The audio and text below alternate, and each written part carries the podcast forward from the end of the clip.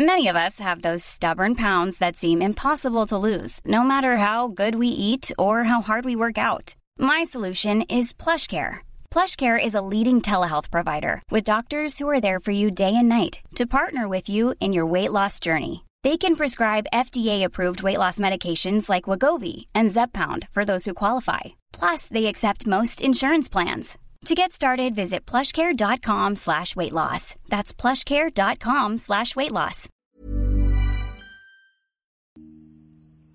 Тили-тили, бом, закрой глаза скорее. Кто-то ходит за окном и стучится в двери.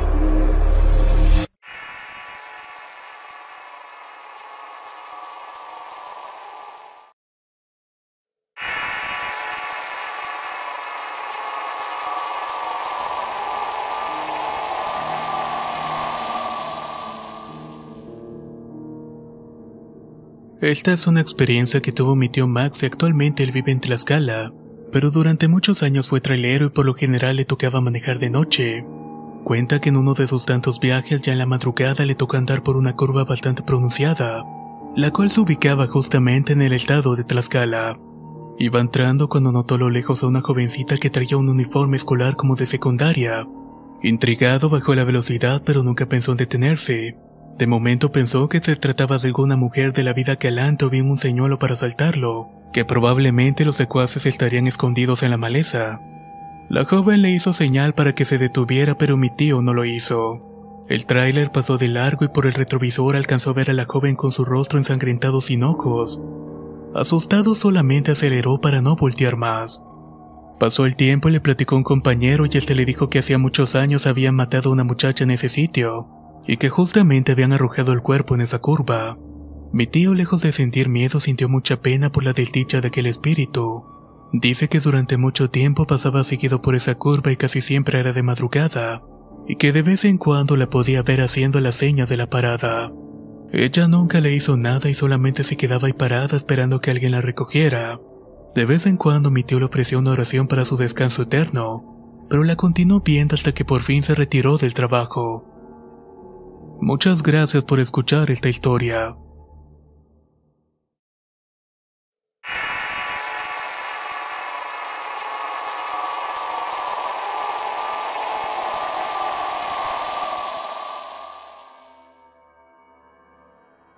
Esto sucedió el 19 de septiembre del 2017, exactamente el fatal día del temblor en la Ciudad de México. Siempre quise ser chofer de un camión quinta rueda, en ese tiempo andaba aprendiendo al lado de un primo que formaba parte de un convoy de varios camiones de una empresa, que por obvias razones no daré el nombre. Recuerdo que esa vez le dieron el viaje de Tlaxcala a Metepec, Estado de México. Siempre viajábamos de noche para llegar temprano a tirar a la empresa destinada. Después de cargar en dicha empresa y darnos el destino salimos de la madrugada como eso de las 2.30 de la mañana. Llegamos a nuestro destino sin problema pero cuando entregamos los documentos, el guardia nos comentó de que no se podría descargar ya que las bodegas se habían dañado por el sismo, e iban a tardar prácticamente todo el día en acomodar las cosas. Tuvimos que quedarnos ahí frente a la bodega todo el día y toda la noche. Y aquí justamente empieza mi relato. La noche cayó más rápido de lo normal y los dos estábamos dentro del tracto ya listos para descansar. Mi primo se recostó en el camarote y se quedó profundamente dormido muy rápido. Yo me quedé tan metido en el celular que no me percaté de la hora y que tampoco había luz afuera de la empresa en donde estábamos estacionados. Estaba sentado en el lado del copiloto cuando de repente escuché unas carcajadas de mujeres muy cerca del lugar donde estaba, pero al mismo tiempo la chapa de la puerta empezó a moverse como si alguien quisiera verla, aunque por razones de seguridad se encontraban cerradas. Por mi mente pasó que era un atraco. Me levanté y encendí las luces del camión al igual que los reverseros para ver quién andaba por ahí pero no había nadie. Les juro que no se veía nadie allá afuera. Apagué las luces y pasó un poco tiempo y las risas se volvieron a escuchar. Pero solamente que ahora se escuchaban atrás del camión y también se escuchó como si estuvieran abriendo los tanques de diésel. Volví a encender las mismas luces, más asomé y nada. Decidí dejar los intermitentes encendidos por un rato para ver si veía a alguien o algo con la poca luz que emitían. Pero cuando hice eso, unas sombras o unas figuras oscuras empezaron a aparecer cerca de la puerta y las compuertas del camarote. Esas cosas querían abrirlas. Digo que eran sombras porque jamás les hallé una forma o rostro, solamente eran eso, sombras. Lo más raro de todo es que jamás sentí el peso de alguien subirse al camión.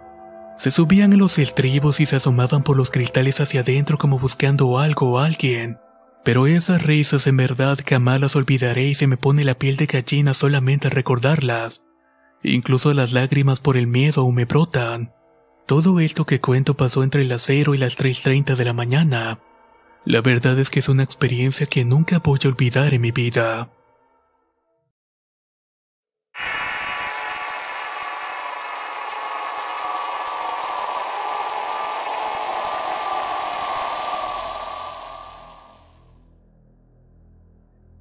Soy del Estado de México y trabajo como coordinador en una empresa transportista. Este relato me lo comentó un compañero chofer cuando me encontraba haciendo una guardia. Él era uno de los pocos que tenían servicio durante ese día, y recién había terminado un viaje a la ciudad de San Luis Río, Colorado. Durante la noche me llamó para comentarme que ya venía de vuelta en el tramo de Guaymas. Solo que algo muy extraño le acababa de suceder. Resulta que mientras manejaba en la penumbra de la noche a lo lejos vio una silueta de un animal muy grande que parecía venir corriendo en dirección al Torton. No se detuvo y continuó a la misma velocidad y ya estando frente a frente notó que se trataba de un perro negro con los ojos rojos muy brillantes que venía directo a él. No pudo ni esquivar ni parar el camión por lo cual atropelló a ese enorme perro. Claramente sintió como las llantas del camión le pasaron por encima al animal, y también sintió el impacto estremeciendo toda la cabina. Pudo detenerse unos metros más adelante para revisar su unidad y cuando bajó vio que en su camión sí tenía el daño en la parte delantera. Además de esto, la placa se había caído por lo cual tuvo que caminar hacia atrás a buscarla. Asimismo verificaría si se encontraban los restos del perro, pero todo eso fue bastante extraño. Varios metros atrás encontró la placa pero del animal no había ningún rastro. No había sangre ni pelos ni nada por el estilo. Sus llantas no tenían ningún rastro y no se visualizaba que el animal hubiese salido corriendo herido. No encontró absolutamente nada en la escena. Estaba tan asustado que más adelante se detuvo en una gasolinera y fue que me habló para contarme lo que le había pasado. Después de esta experiencia no quiso volver a manejar hasta que amaneció. La verdad es que con la llamada y también con el ambiente nocturno también nos impregnó de algo de miedo. Muchas gracias por escuchar este relato.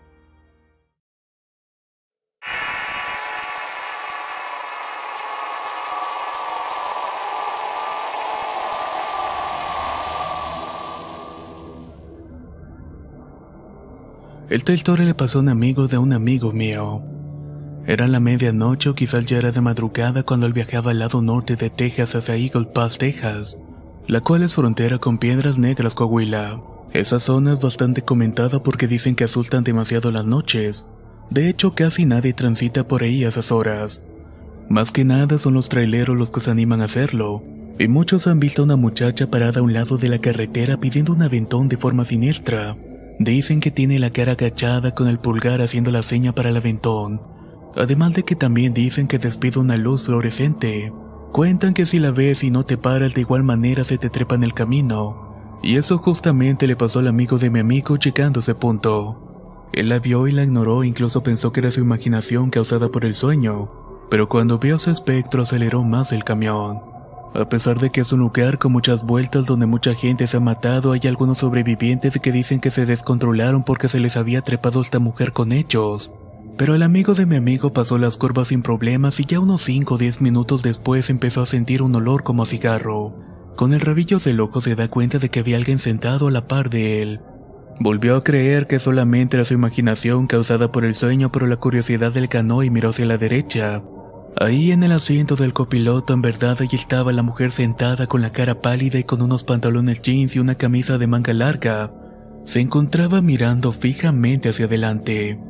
Él continuaba manejando a pesar de todo lo que estaba pasando, pero todo empezó a hacerse más y más aterrador. Cuando él no la miraba, ella ponía su mano en su pierna y la recorría suavemente con un dedo. Luego quitaba la mano como tratando de decirle algo, pero él seguía con la mirada fija hacia adelante. Tenía las dos manos pegadas al volante tratando de llegar a un lugar donde pudiera parar o donde hubiera más gente. Pues quien haya pasado por ese camino se dará cuenta de lo solitario que puede llegar a ser. Era tanta la insistencia de esa chica de llamar su atención que al final se dio y la volteó a ver. Ella entonces levantó su mano haciendo la seña típica de dos dedos que hacen los fumadores. Parecía como si le estuviera pidiendo un cigarrillo. Él la ignoró y continuó observando la carretera mientras que ella insistía y le volvía a tocar las piernas. Él la miraba rápidamente y ella volvía a hacerle la misma seña, siempre topando sus pálidos dedos con los resecos labios. En un momento él sacudió la cabeza diciéndole que no, pero ella seguía insistiendo. En una de esas agachó la mirada para ver esa mano que le estaba tocando la pierna. Ahí se dio cuenta que al estirar la mano la manga de su camisa se había levantado un poco, dejando así un par de huesos cadavéricos a la vista. Eso no era una mano, sino más bien un esqueleto que lo estaba tocando. Así estuvo la situación como por 25 minutos hasta que llegó un pequeño poblado donde había un poco de luz en la carretera, y en ese instante la aparición desapareció.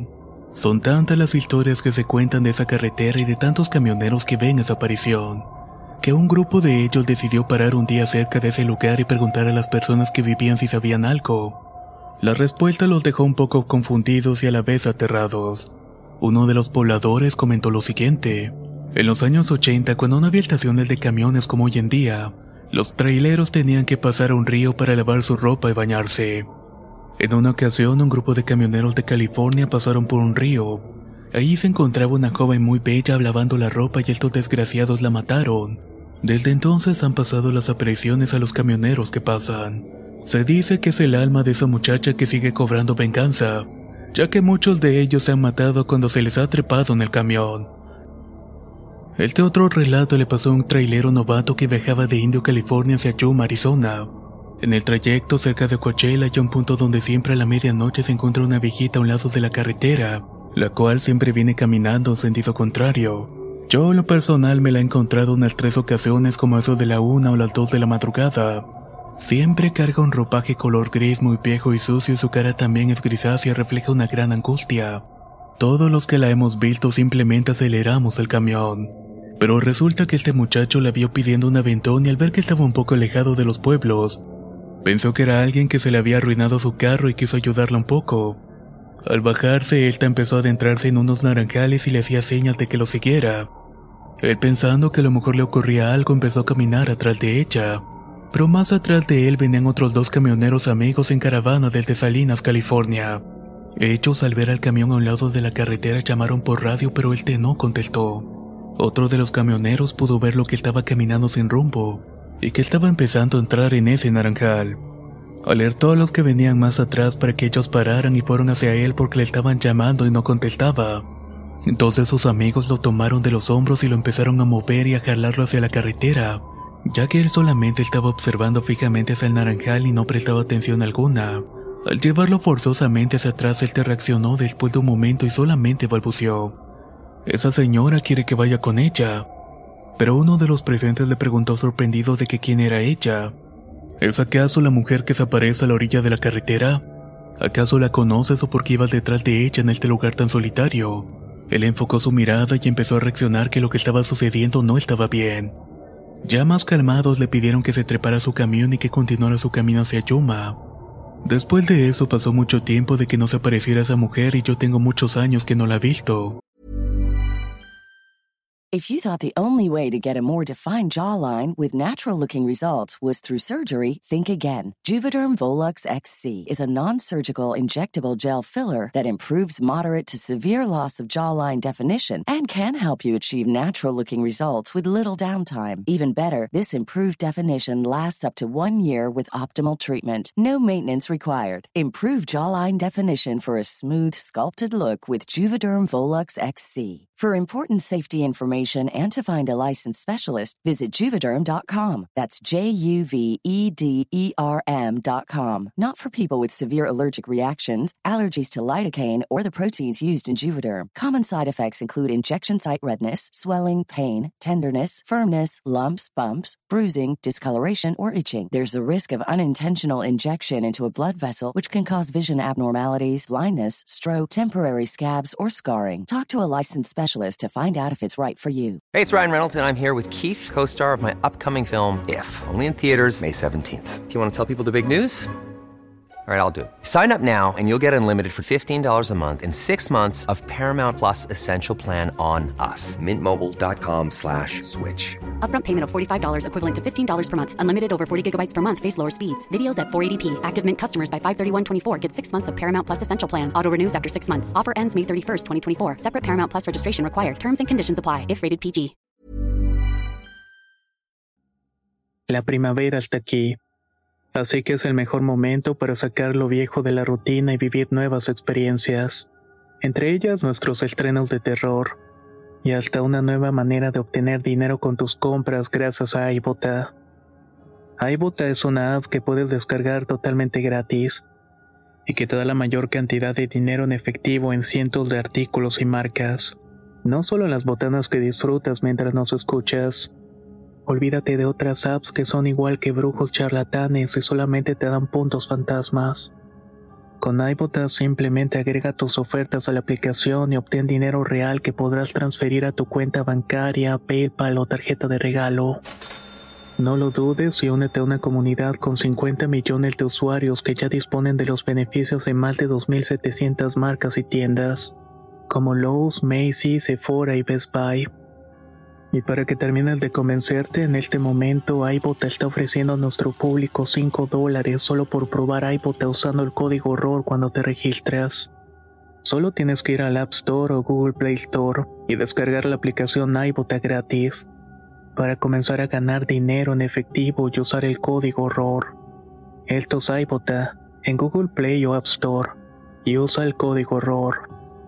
Aprovecha los nuevos comienzos y corre a descargar la aplicación para ganar más cashback.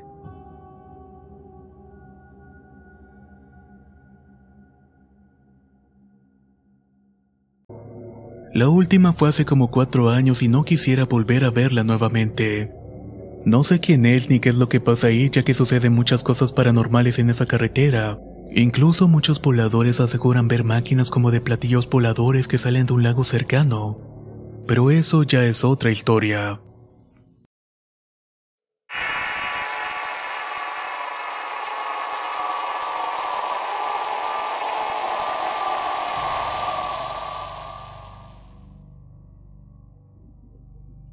Esta historia le pasó a un amigo mío llamado Santos, que gracias a él soy trailero ya que tenía camiones y me enseñó este oficio.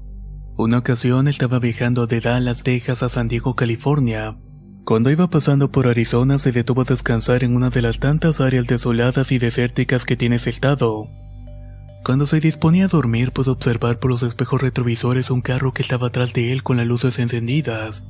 Pensó que era algún viajero que también iba cansado y que se había detenido a descansar un rato, pero a la vez tuvo sospechas de que pudieran ser ladrones y que querían robarle sus productos. Sin embargo, su sueño era tan grande que no le importó. Ya acomodado, vio que alguien salió del carro y caminó hasta el tronco de un arbusto y empezó a cavar para enterrar algo. Había una gran luna y estaba estrellado por lo cual se observaba todo bastante bien. Pensó que eran narcotraficantes que habían quedado de entregar algo, o que tendrían que dejar algo ahí que alguien más vendría por eso después. El hombre estuvo un rato quitando piedras y luego sacó algo. Parecía como una cubeta. Luego metía la mano como checando algo que había dentro. Después de un rato volvió a enterrarle y tapó el lugar donde estaba. Todo esto lo observó por una ventanilla del camión hasta que el hombre se regresó a su carro.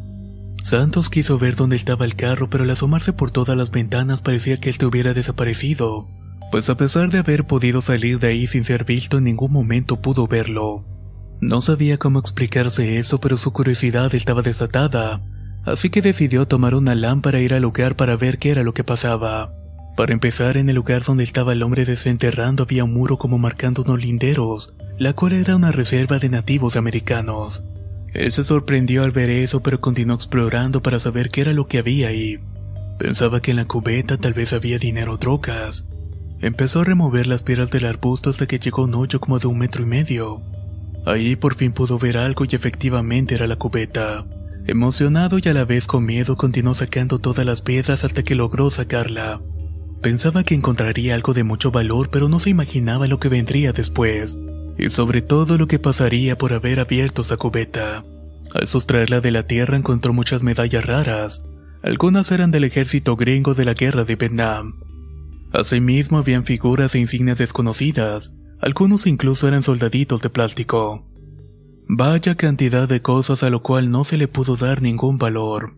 Pero se dijo que quizás podría llevarlas a una casa de empeño, con suerte podría darle unos dólares. Al momento que él metió la mano dentro de esa cubeta había un papel doblado encima de todo aquello, pero lo ignoró ya que estaba bastante viejo y arrugado. Se enfocó totalmente en las medallas y en algunas cuantas monedas antiguas. Tomó la cubeta, volteó a todos lados y corrió hacia el camión y la escondió dentro. En ese momento cometió dos errores. No tapó el agujero y se quedó a dormir en ese mismo lugar. Al despertar a la mañana siguiente vio por el espejo retrovisor que aquel carro había vuelto. Eso lo perturbó y no sabía qué hacer y se intimidó porque pensó que el hombre ese vendría a reclamarle. Lo raro fue que no escuchó ruido alguno cuando llegó. Con cautela encendió su camión y mientras cargaba los tanques de aire, el tipo del carro empezó a caminar hacia él y se subió al escalón y le tocó la puerta. Santos estaba espantado porque pensaba que vendría a reclamarle por la cubeta. Seguramente sabía que él había tomado. Al bajar el vehículo vio que aquel hombre era absolutamente delgado, muy alto y más bien tenía un aspecto cadavérico.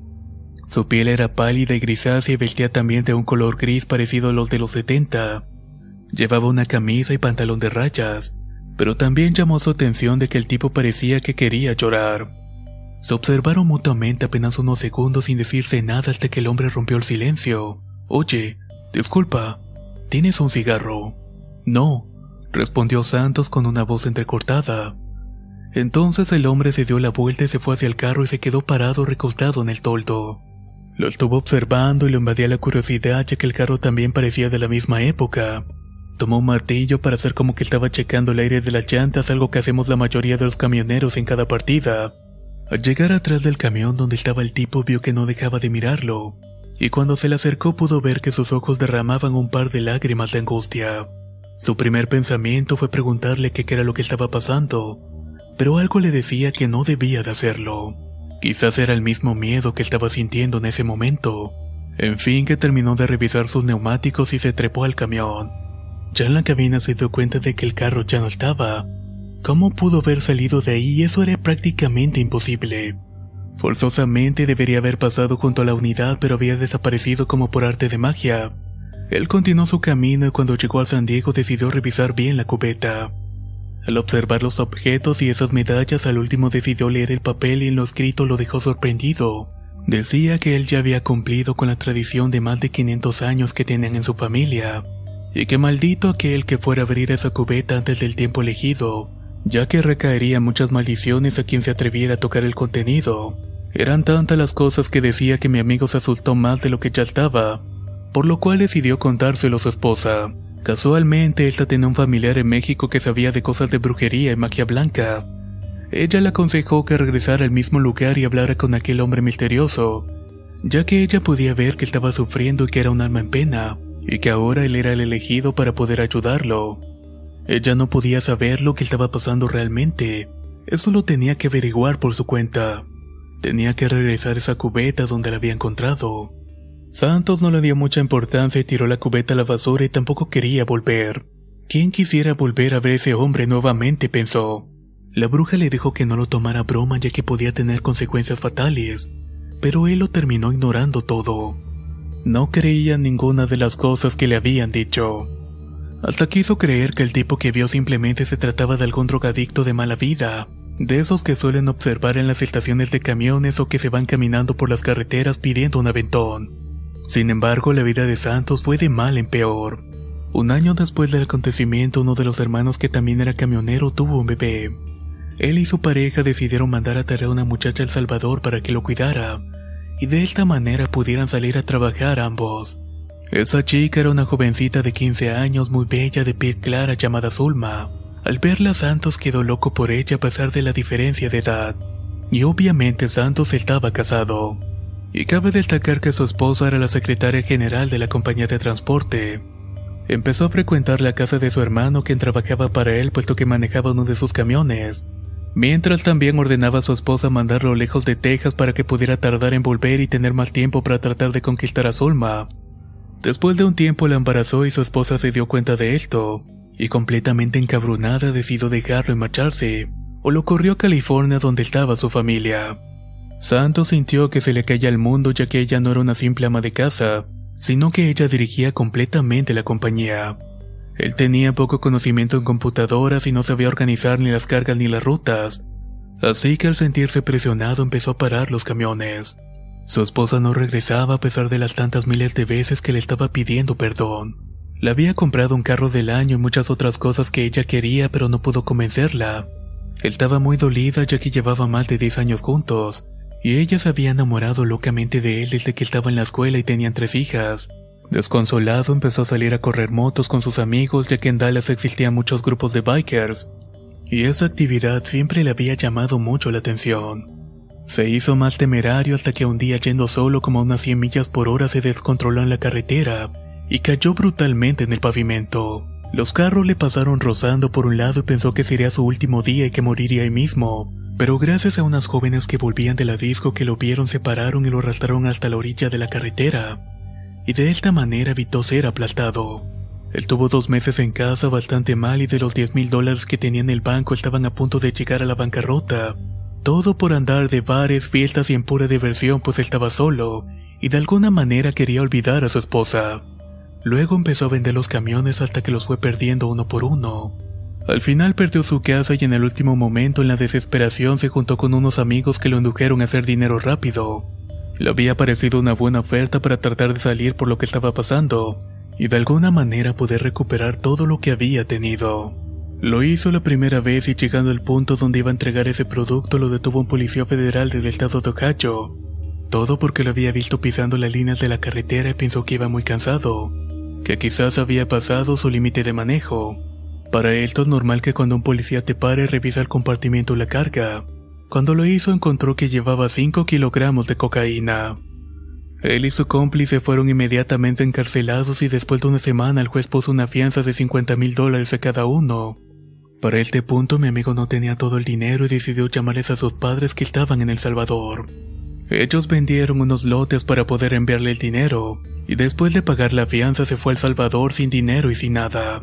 Llegó aquí al ranchito de donde había salido 25 años atrás, y terminó siendo un ranchero humilde de adobes. Él no sabe si fue todo por la maldición o fueron sus acciones que lo llevaron a todo esto. ¿Ustedes qué creen que fue lo que pasó realmente? Dejen sus opiniones en los comentarios.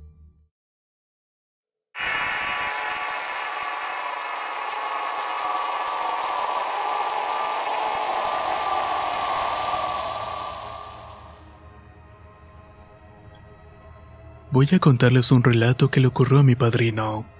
Él empezó a trabajar de trailero y se me ocurrió preguntarle si alguna vez ha tenido un encuentro sobrenatural y me respondió, lo juro por Dios que pude ver eso. Dice que cuando empezó no le gustaba viajar solo, así que llamaba a uno de sus primos para que lo acompañara. En uno de los viajes el copiloto estaba durmiendo y mi padrino que llamaremos Don Kamal estaba manejando.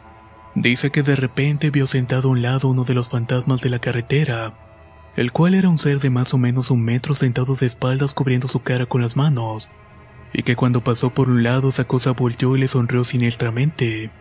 Sus ojos se quedaron clavados directamente a los de Don Camel. Despertó a su primo y le dijo que viera aquella criatura, pero cuando volteó esta ya no estaba.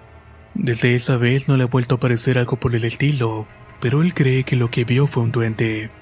Otro suceso que también le pasó a él fue unos años después. Iba conduciendo con su compañero que iba manejando otro camión.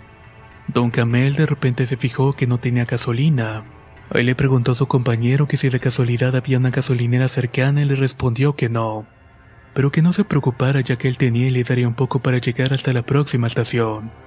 Ambos se estacionaron a un lado de la carretera y su compañero se bajó con un galón de gasolina. Se lo dio Don Camal y le dijo que él se adelantaría un poco. Kamal estaba llenando su tanque cuando sintió mucho frío, lo cual era bastante extraño ya que no había viento, pero el ambiente se había vuelto sumamente pesado. Él de inmediato supo que estaba con una presencia y en su mente comenzó a rezar. Luego en voz alta dijo lo siguiente. Lamento haberme estacionado aquí.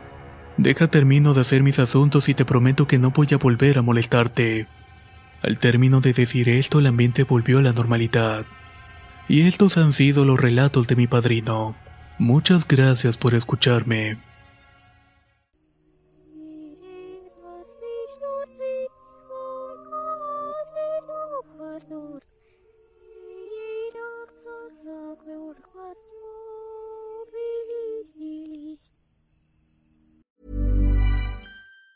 Even on a budget, quality is non-negotiable. That's why Quince is the place to score high-end essentials at 50 to 80% less than similar brands. Get your hands on buttery soft cashmere sweaters from just 60 bucks, Italian leather jackets, and so much more. And the best part about Quince, they exclusively partner with factories committed to safe, ethical, and responsible manufacturing. Elevate your style without the elevated price tag with Quince. Go to quince.com slash upgrade for free shipping and 365-day returns. Ever catch yourself eating the same flavorless dinner three days in a row?